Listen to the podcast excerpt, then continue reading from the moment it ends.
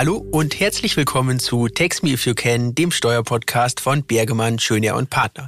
Mein Name ist Florian Mack, ich bin Steuerberater in unserem Standort in Frankfurt am Main und begrüße Sie zu der heutigen Podcast-Episode. Ja, es ist der Juni 2023, unsere Folge. Ähm, der Frühling ist durch, der Sommer kam, dann gab es einen Absturz, aber wir hoffen natürlich, dass jetzt mit der Folge wir auch wieder die Temperaturen zum Steigen bringen. Äh, wir haben spannende Themen mitgebracht und vor allen Dingen haben wir auch neue Gäste hier und ich freue mich ganz besonders auf äh, unsere Kollegin aus München, die Stefanie Prikröll. Grüß dich. Hallo Flo, danke für die Einladung. Ja, Steffi ist Rechtsanwältin und Betriebswirtin an unserem Standort München und dort auch spezialisiert auf den Bereich des Umsatzsteuerrechts und da hat sie uns heute ein paar Themen mitgebracht. Ja, ferner darf ich begrüßen der Frau Lisa Pfaff. Gute Lisa. Servus Flo. Steuerberaterin und Wirtschaftsprüferin aus München und die Allstars äh, komplettieren dann hier das Team am runden Tisch. Philipp Lukas, Steuerberater aus Frankfurt. Grüß dich, Flo. Und Frank Schöne, Angreis aus München. Gute Frank. Gute Florian, freut mich wieder hier zu sein. Und wir starten direkt, gehen in Medias Res. Steuerpolitik haben wir die letzten Monate ja auch angefangen. Ähm, Gab es jetzt gar nicht so viel ähm, den letzten Wochen. Eine Sache möchte ich aber hier dann erwähnen, das ist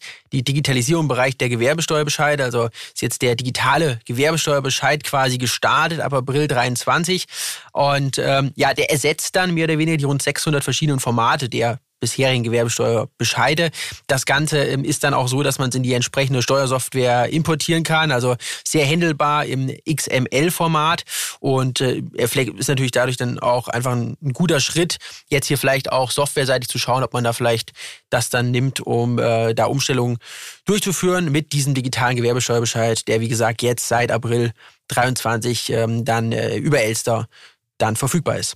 Ja, Kommen wir noch zum anderen steuerpolitischen Thema, was ähm, auch durch die Presse ging in den letzten Monaten. Das ist das Thema der Grundsteuer. Hier gibt es eine Pressemitteilung vom 8. Mai 23. Ähm, geht so ein bisschen um die Frage, inwieweit denn jetzt die neue Grundsteuerregelung, das neue Regelwerk verfassungskonform ist. Ähm, gibt diverse Einsprüche, die schon laufen.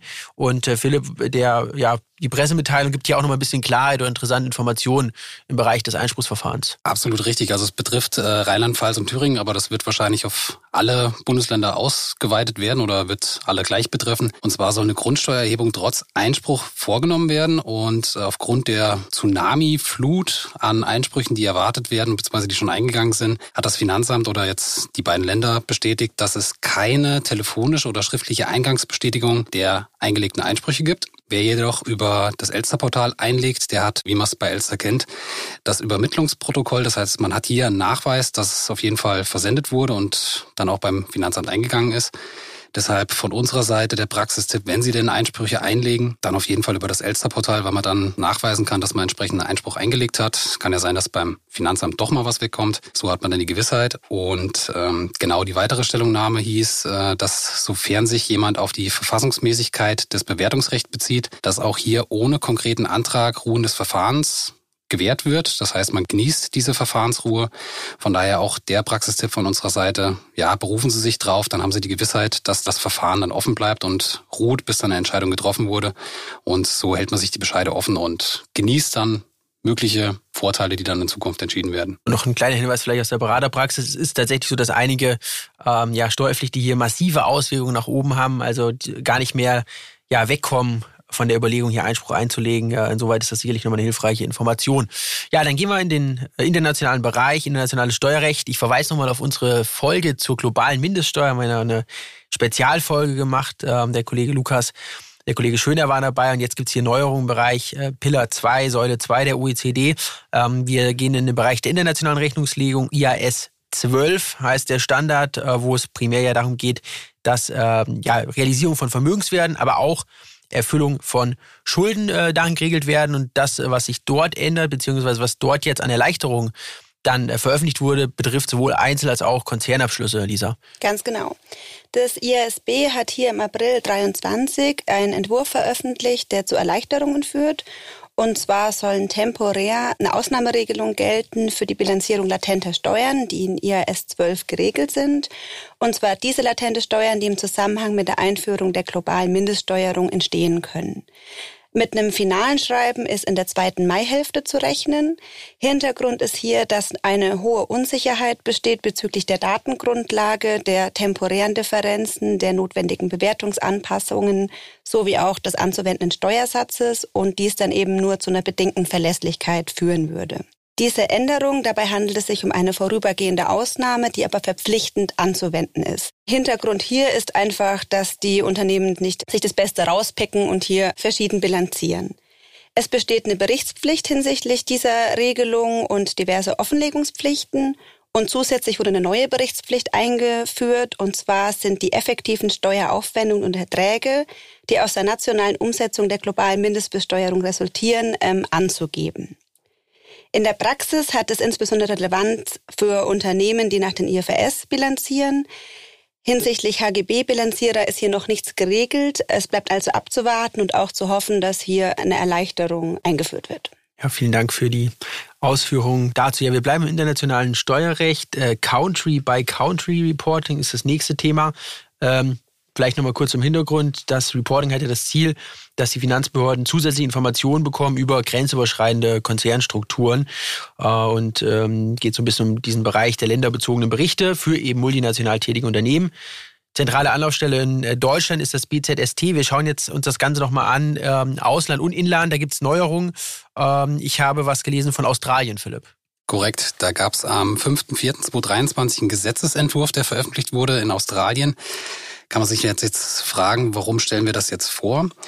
Das äh, ist insoweit ganz interessant für alle Konzerne, die Konzerntochtergesellschaften oder irgendwelche Einheiten in Australien unterhalten, beispielsweise auch Betriebsstätten. Und der Gesetzesentwurf sieht jetzt vor, dass in Australien das komplette Country-by-Country-Reporting veröffentlicht werden soll. Das heißt auch länderspezifische Daten veröffentlicht werden soll, die eigentlich nicht Australien betreffen. Insoweit relativ problematisch, weil die OECD-Standards das eigentlich gar nicht vorsehen und dieser ja, Gesetzentwurf jetzt und diese Veröffentlichungspflicht relativ weit gehen. Das bedeutet, dass die entsprechenden Konzerne, beispielsweise jetzt Muttergesellschaften, die hier in Deutschland sitzen und eine Tochtergesellschaft oder eine Betriebsstätte in Australien ja, unterhalten. Die müssen dann im Endeffekt in Australien dieses CBCR veröffentlichen und hier sind dann teils sensible Daten drin, die grundsätzlich erstmal nicht über den OECD-Standard veröffentlicht werden würden. Ist natürlich insoweit problematisch, dass dann auch äh, ja, ab 1.1.24, das sieht das Gesetz vor, dann äh, Mitbewerber dann extrem sensible Daten über die einzelnen Länder bekommen. Und ja, das wird in der Literatur bzw. in der Praxis jetzt äh, sehr, sehr kritisch gesehen, insbesondere weil die Stellungnahmefrist für die Wirtschaftsvertreter in Australien bis zum 28.04.2023 lief. Also extrem kurz, das waren insgesamt 23 Tage. Das ja, bisschen sportlich. Und ähm, die finale Gesetzesfassung, die soll jetzt sogar bis zum 1.7.23 veröffentlicht werden. Das heißt, das ist jetzt auch zeitnah zu erwarten. Und ab 1.1.24 soll das alles dann greifen. Bedeutet natürlich für die Konzernstrukturen, die jetzt hier beispielsweise in Deutschland sitzen und die Einheiten in Australien haben, dass man sich hier entsprechend vorbereiten soll und insbesondere dann auch ab 1.7.23 die finale Gesetzesfassung dann auch genauer anschauen soll. Und das, was du jetzt angesprochen hattest, ich erinnere mich auch noch an den Entwurf auf der EU-Ebene, wo es auch darum geht, Datenveröffentlichung im Internet. Gehen wir nochmal in das Inland. Äh, der Bundestag hat sich ja dazu auch geäußert, beziehungsweise sogar schon was beschlossen zur Offenlegung von diesen Ertragssteuerinformationen. Genau, also im Dezember wurde bereits ein Regierungsentwurf veröffentlicht. Da hatten wir auch schon mal berichtet. Und jetzt gab es die Gesetzesfassung, die dann auch ja, bis 16.06.23 beschlossen werden soll, weil Umsetzungsfrist bis 22.06.23, also es wird auch relativ knapp, sollte jetzt nichts mehr dazwischen kommen. Und wir wollten jetzt hier nochmal die wesentlichen Änderungen rauspicken, also was für die Leute wahrscheinlich am interessantesten ist. Die Obergrenze des Buß- und Ordnungsgeldrahmens wurden von 200.000 auf 250.000 Euro erhöht. Die Information, also der Katalog der Pflichtangaben bleibt bestehen, wie es jetzt im Gesetzesentwurf bzw. Regierungsentwurf drin stand. Also da hat sich nichts geändert. Und es gab noch eine Forderung an die Bundesregierung, dass die sich denn stark machen soll im EU-Durchführungsakt zur Festlegung des Formblattes für den Ertragssteuerinformationsbericht. Muss ich jetzt auch ablesen. Und da soll sich eingesetzt werden, dass hier noch ein freies Textfeld eingebettet wird, dass freiwillige Angaben noch gemacht werden kann, damit der Reporting-Pflichtige hier noch weitere Angaben machen kann, damit man das hier entsprechend auch mit Informationen füttern kann. Wie gesagt, bis zum 16.06. soll es dann entschieden werden damit die Umsetzungsfrist eingehalten wird. Und wenn es dann was Neues gibt oder sich hier noch was ändert, bleiben wir natürlich am Ball.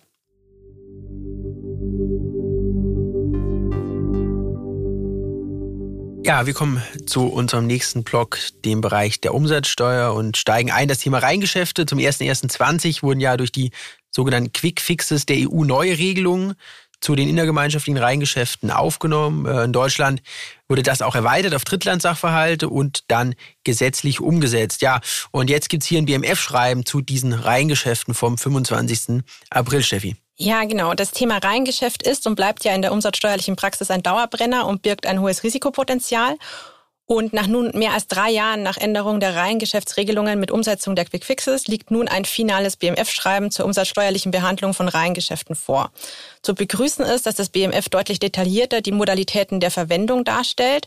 Danach muss die Verwendung der Umsatzsteueridentifikationsnummer des Zwischenhändlers aus dem Abgangsstaat in der Regel bereits bei Vertragsschluss, spätestens jedoch bei der Ausführung der Lieferung erfolgen. Zudem setzt das Verwenden der Umsatzsteueridentifikationsnummer ein aktives Tun voraus. Das heißt, eine formularmäßig abgedruckte Umsatzsteueridentifikationsnummer genügt nicht. Zudem hält das BMF noch fest, dass bei Warenbewegungen, welche auf das Inland beschränkt sind, die bloße Verwendung einer ausländischen Umsatzsteueridentifikationsnummer dies nicht zu einer Änderung hinsichtlich des Lieferorts oder der Steuerpflicht führt. Zusammenfassend lässt sich sagen, dass es eigentlich ähm, das finale Schreiben keine großen Änderungen zum Entwurf enthält, aber es sind doch sehr viele für die Praxis wichtige Hinweise aufgegriffen worden Hilfreich sind insbesondere die neu eingefügten Beispielsfälle, die die Anwendung der Vorgaben anhand von prägnanten Sachverhalten veranschaulichen. Ja, und bei den Sachverhalten macht es dann auch zum Teil ja Sinn, sich auch nochmal eine Zeichnung ähm, dann anzufertigen, weil gerade die Zuordnung der Bewegtenlieferung äh, sehr bedeutend ist und eben wichtig ist und man ja darauf abstellt, wer dann eben von den Beteiligten hier die Transportverantwortlichkeit hat und äh, sich das eben auch aus den entsprechenden Aufzeichnungen ergeben muss. Ja, wir bleiben im Umsatzsteuerrecht, äh, gehen in den Bereich des Aufteilungsgebotes. Äh, die umsatzsteuerliche Aufteilung von Leistung ist ja gerade im deutschen Umsatzsteuerrecht, ja, ich sag mal eine Art Kunstgriff des Gesetzgebers, äh, der natürlich versucht, diese, äh, ja, diesen ermäßigten Umsatzsteuersatz so weit wie möglich einzudämmen, ja. Und äh, insoweit ist es nicht verwunderlich, dass das Ganze ja an verschiedenen Stellen im Umsatzsteuergesetz geregelt ist ähm, und auch bei den Finanzgerichten seit Jahren auf dem Prüfstand steht. Ja, und äh, das einmal vor die Klammer gezogen, kommen wir aber jetzt zum eigentlichen, nämlich dem EuGH-Urteil vom 4. Mai 2023. Genau, da geht es um die Vermietung und Verpachtung eines Gebäudes samt Betriebsvorrichtungen. Ganz kurz zum Sachverhalt. Der Kläger verpachtete für mehrere Jahre ein Stallgebäude zur Puttenaufzucht, in welchem Vorrichtungen und Maschinen, die speziell für die Nutzung der Puttenaufzucht abgestimmt waren und auf Dauer eingebaut waren. Nach den Bestimmungen des Pachtvertrags war die Verpachtung des Stalls mitsamt der Vorrichtungen und Maschinen ein einheitliches Entgelt vereinbart. Der Kläger ging davon aus, dass die gesamte Verpachtungsleistung umsatzsteuerfrei sei. Das Finanzamt hingegen vertrat die Auffassung in Umsetzung des Aufteilungsgebots, dass die Pacht zu 20 Prozent auf eine umsatzsteuerpflichtige Verpachtung von Betriebsvorrichtungen entfalle und erließ für die Streitjahre entsprechende Änderungsbescheide. Das Finanzgericht der Erstinstanz vertrat unter Berufung auf die Rechtsprechung des BFH und des EuGH jedoch die Auffassung, dass die in Rede stehende Leistung vollständig steuerfrei sein müsse. Das Finanzamt legte hier gegen Revision ein. Der BFH setzte das Verfahren aus und wandte sich mit einem Vorab Entscheidungsersuchen an den EuGH. Was hat der EuGH nun entschieden? Der EuGH hat diesbezüglich ausgeführt, dass bei einem Umsatz, der verschiedene Einzelleistungen und Handlungen umfasst, es im Wege einer Gesamtbetrachtung zu bestimmen ist, ob getrennte Leistungen vorliegen oder ob es sich um eine einheitliche Leistung handelt. Sofern es sich um eine wirtschaftlich einheitliche Leistung handle, teile die Nebenleistung das Schicksal der Hauptleistung. Bedeutet also, ein Umsatz, der als wirtschaftlich einheitliche Leistung zu betrachten ist, dürfe zur Wahrung eines funktionierenden Mehrwertsteuersystems nicht künstlich aufgespalten werden und zwar eben auch nicht durch gesetzliche Maßnahmen der Mitgliedstaaten. Des Weiteren hat er ausgeführt, dass auch Artikel 135 Absatz 2 der Mehrwertsteuersystemrichtlinie dem Ganzen nicht entgegensteht, die Regelung erfordere es nämlich nicht, einen einheitlich wirtschaftlichen Vorgang in eigenständigen Leistungen aufzuteilen. Er hat das Ganze dann wieder an den BFH zurückgespielt und hat gesagt, äh, ob es sich im Entscheidungsfall um Haupt- und Nebenleistungen handelt, die eine einheitliche Leistung bilden, muss der BFH eben nochmal prüfen hat aber mitgegeben, für ihn scheint eine wirtschaftlich einheitliche Leistung nahe zu liegen. Welche Auswirkungen hat es für die Praxis? Naja, durch die Entscheidung des EuGHs wird das Aufteilungsgebot grundlegend aufgeweicht. Es bleibt abzuwarten, also wie der BFH und die Finanzverwaltung auf das Urteil reagieren. Und im Einzelfall wird wohl in der Praxis auch zu prüfen sein, ob die Überlassung etwaiger Betriebsvorrichtungen Nebenleistungen zur steuerfreien Vermietungsleistung sind oder ob es sich insgesamt um eine steuerfreie Leistung handelt. Ja, vielen Dank für die Ausführungen zu dem EuGH-Urteil und dann warten wir natürlich ab äh, die weitere Entwicklung, insbesondere die nächste Entscheidung des BFH. Ja, wir kommen zum letzten umsatzsteuerlichen Thema. Ähm, ich orte das einmal kurz ein. Es geht um die Einführung der E-Rechnung, äh, quasi als Vorbote für die Pläne der EU-Kommission. Da gibt es ja diese Initiative äh, Umsatzsteuer im digitalen Zeitalter und jetzt Ende 22 gab es da neue Vorschläge zum Thema digitale Meldepflichten und äh, der E-Rechnung. Und das ähm, hat weitreichende Folgen für die Firmen. Und ähm, Steffi, du ordnest das einmal für uns ein, was dann da die Firmen und die Unternehmen erwartet. Genau. Es scheint, als ob Deutschland nicht auf die Entwicklung auf Unionsebene warten will und bereits zum 01.01.2025 eine eigenständige Regelung für elektronische Rechnungen implementieren will. Als ersten Schritt hin zu der späteren Einführung eines derartigen Meldesystems beabsichtigt das BMF, dem Gesetzgeber die obligatorische Verwendung von elektronischen Rechnungen für inländische B2B-Umsätze vorzuschlagen. Dazu hat das BMF nun einen Diskussionsentwurf zur Änderung des Paragraph 14 Umsatzsteuergesetzes an Wirtschaftsverbände versandt. Die elektronische Rechnung soll auf dem europäischen E-Rechnungsstandard CEN 16931 basieren. Sie soll demnach in einem strukturierten elektronischen Format ausgestellt, übermittelt und empfangen werden und ihre elektronische Verarbeitung soll möglich sein. Diese sogenannte neue elektronische Rechnung soll für die Inrechnungsstellung inländischer B2B-Umsätze eines in Deutschland ansässigen Unternehmens künftig obligatorisch sein. Papier- und elektronische Rechnungen, die nicht den Anforderungen der neuen elektronischen Rechnung entsprechen, sollen unter dem neuen Begriff sonstige Rechnung zusammengefasst werden. Darunter würden voraussichtlich unter anderem per E-Mail versandte PDF-Rechnungen fallen. Von den Verbänden gab es schon erste Stellungnahmen zu dem Diskussionsentwurf, in denen grundsätzlich alle die Einführung einer elektronischen Rechnung begrüßen, allerdings den Zeitplan mit der Einführung zum 01.01.2025 als zu ambitioniert ansehen. Was empfehlen wir für die Praxis? Unternehmen, die in Deutschland steuerbare und steuerpflichtige B2B-Umsätze erbringen, sollten sich langsam aber sicher mit dem Thema elektronische Rechnungen befassen, auch wenn vieles noch vage ist. Vor allem wird das Auf- und Umrüsten der ERP-Systeme unerlässlich sein. Gestatte mir noch eine Frage, Steffi.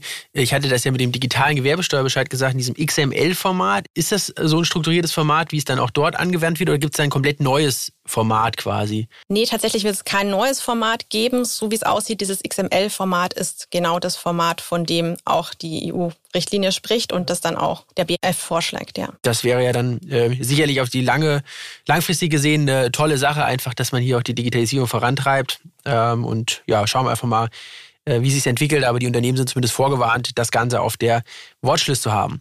Ja, und äh, wir kommen jetzt zu dem Gewinnspiel, was wir in der letzten Folge dann äh, ja ausgerufen hatten. Wir wollten von Ihnen, liebe Zuhörerinnen und Zuhörer, wissen, wie viele Länder es denn gibt, äh, in denen unser Podcast gehört wurde bis jetzt. Und ja, ich darf an der Stelle die Auflösung verraten. Es sind tatsächlich 58 Länder.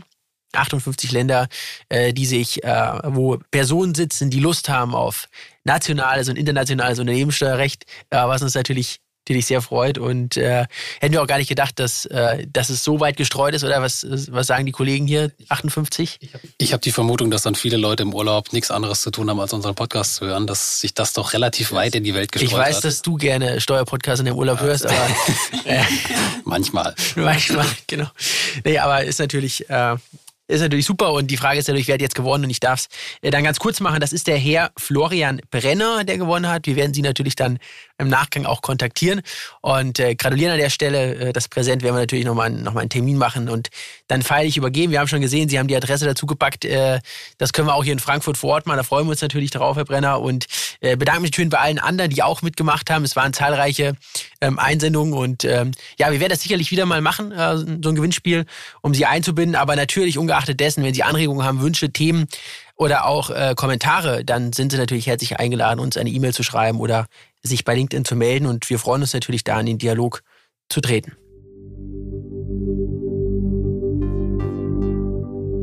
Ja, wir sind zurück, ähm, gehen nochmal in den Bereich der Ertragssteuern, Paragraph 50d Absatz 9 ESTG.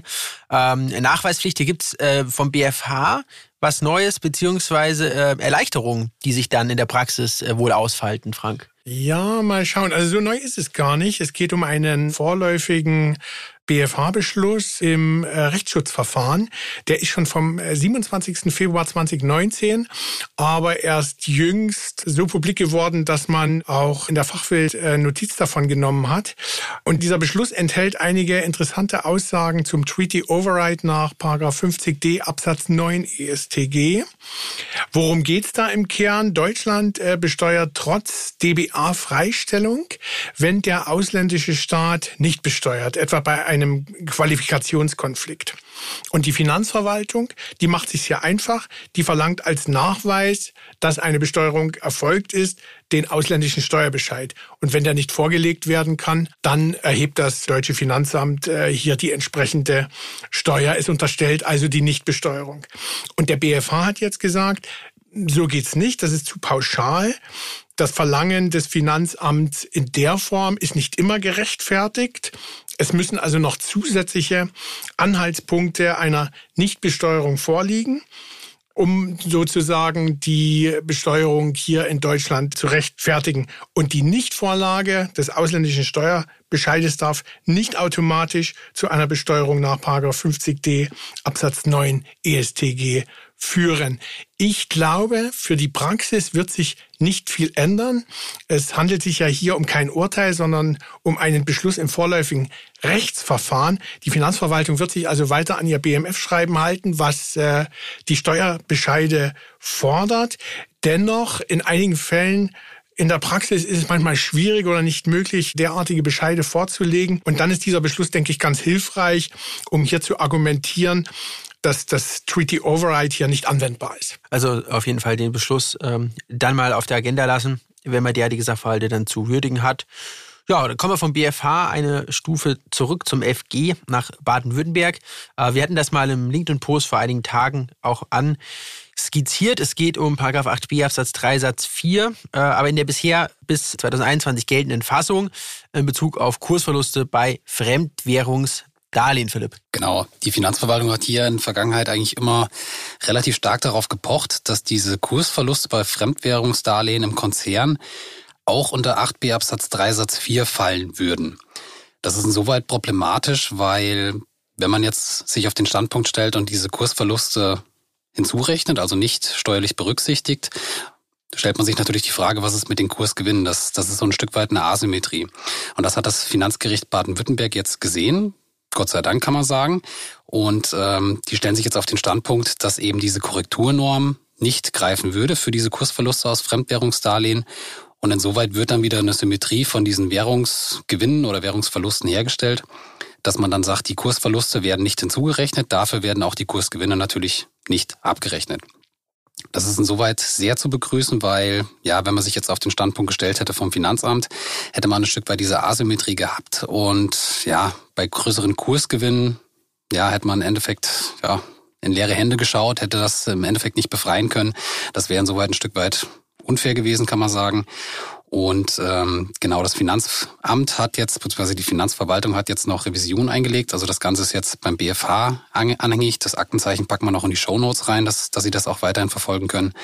Und es bleibt natürlich jetzt spannend, was der BFH hierzu entscheidet. Wir gehen aber stark davon aus, dass der sich der Entscheidung vom FG anschließen wird, weil es macht einfach Sinn, hier so eine Symmetrie herzustellen, weil der Gesetzgeber das damals auch vermutlich auch gar nicht gewollt hat.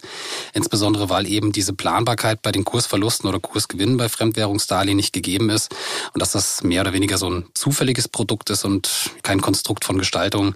Insoweit ist das absolut zu begrüßen, wenn denn die Entscheidung vom BFH genauso getroffen wird.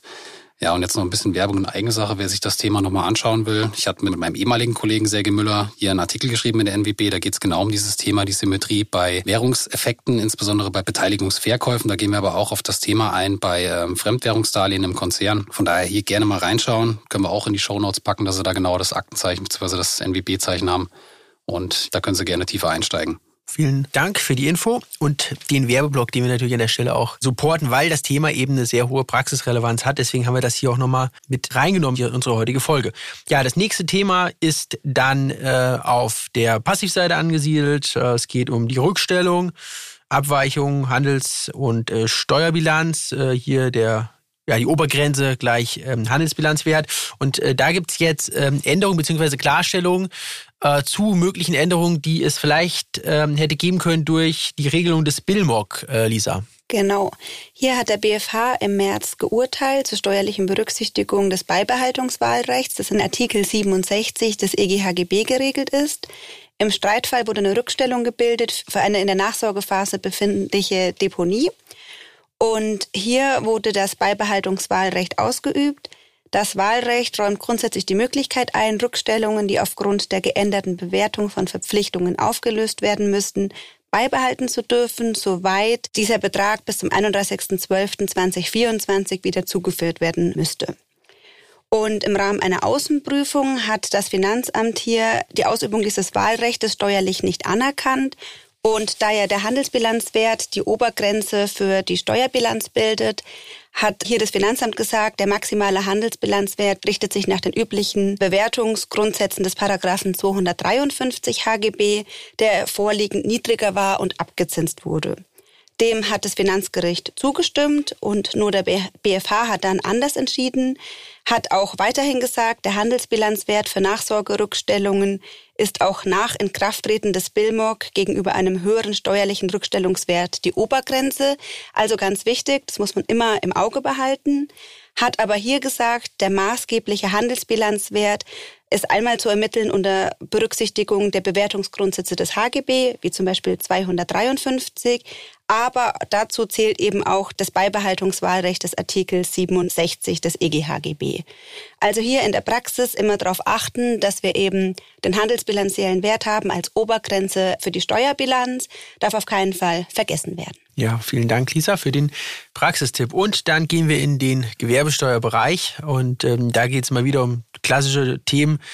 Paragraph 8, äh, die Hinzurechnung, jetzt hier Sponsoringvertrag ist eine Art atypischer Schuldvertrag, beziehungsweise die Leistungsverpflichtungen ja, sind ja derart miteinander verflochten, dass es schwierig ist, das rechtlich und auch wirtschaftlich ähm, irgendwie zu trennen. Ja, und deshalb ist es natürlich auch schwierig, eine Zuordnung zu treffen. Ist es jetzt Mietvertrag, Pachtvertrag, wie ich das denn dementsprechend einordne, auch für die Hinzurechnung. Und da gibt es jetzt ein BFH-Urteil vom 23. März, Frank. Ja, das Urteil wird Unternehmen interessieren, die im Sport engagiert sind, Sportvereine fördern bzw. sponsoren. Und zwar ging es hier um einen Sponsoringvertrag zwischen einem Handels- Handelsunternehmen und einem Sportverein. Und die Leistungen umfassten Trikotwerbung, Bandenwerbung und die Nutzung des Vereinslogos. Und das Finanzamt stellte sich in einer Betriebsprüfung auf den Standpunkt, dass hier ein gemischter Vertrag vorliegt, der Werbung und Mietelemente enthält und der Anteil der Mietelemente unterliegt der Hinzurechnung. Und zwar zum einen als Miete für bewegliche Wirtschaftsgüter, nämlich Banden- und Trikotwerbung, sowie der Überlassung von Rechten, nämlich die Möglichkeit der Nutzung des Vereinslogos. Und das Ganze ist beim BFH gelandet und der BFH hat aber der Meinung des Finanzamts eine Absage erteilt und geurteilt, dass der Sponsoringvertrag ein Vertrag eigener Art ist, dass es hier untrennbare Hauptpflichten mit mietfremden Elementen gibt und Werbe- und Förderzwecke im Vordergrund stehen und daher keine Hinzurechnung bei der Gewerbesteuer zu erfolgen hat. Also ich muss ehrlich sagen, wo ich das gelesen habe, hat das mein Glauben an das Steuerrecht und an die Steuergerechtigkeit ein Stück wieder zurückgebracht, weil also sowas sich zu überlegen, hat mich ein Stück weit fassungslos gemacht seitens der Finanzverwaltung. Deswegen bin ich sehr, sehr froh, äh, dass der BFH so entschieden hat. Kann ich mir gut vorstellen. Das beruhigt dann einen erfahrenen Steuerrechtler, wie du es bist. Das ist wahr. Also es gibt ja viele Urteile, über die man äh, sich dann vielleicht ein bisschen ähm, ja, aufregt bzw. in Frage stellt. Aber hier ist das natürlich dann auch nachvollziehbar. Ja, und wenn man über BFH-Urteile redet, dann bleiben wir so ein bisschen in diesem ganzen verfahrensrechtlichen äh, Thema und schauen uns ein Urteil an vom äh, FG Düsseldorf. Äh, da ist aber auch beim BFH noch was anhängig, Frank. Äh, vielleicht führst du uns da ganz kurz durch. Mache ich gerne, ja. Das Finanzgericht Düsseldorf hat entschieden, Urteil vom 8. Juli 2022 zum Thema der Ablaufhemmung durch Beginn einer Außenprüfung. Ist ja immer mal wieder strittig. Und hier konkret in dem Fall ging es um die Erweiterung der Außenprüfung. Wie sah der Fall aus? Es handelte sich um die Umsatzsteuer für 2015 und die reguläre Festsetzungsverjährung trat hier mit Ablauf des Jahres 2020 ein.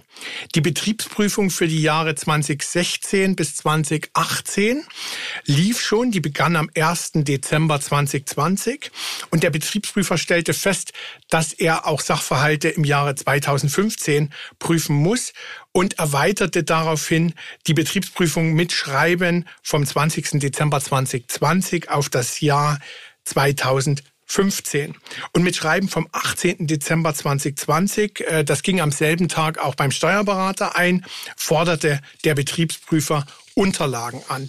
Und strittig war hier nun, äh, ist die Prüfung äh, begonnen worden oder ist sie eben nicht begonnen worden? Denn die Ablaufhemmung hängt gemäß Paragraph 171 Absatz 4 Abgabenordnung an der Frage des Beginns der Außenprüfung. Und was erfordert es? Zum einen eine wirksame förmliche Prüfungsanordnung, die war hier vorhanden, das war unstrittig und das war hier das Streitthema tatsächliche Prüfungshandlungen.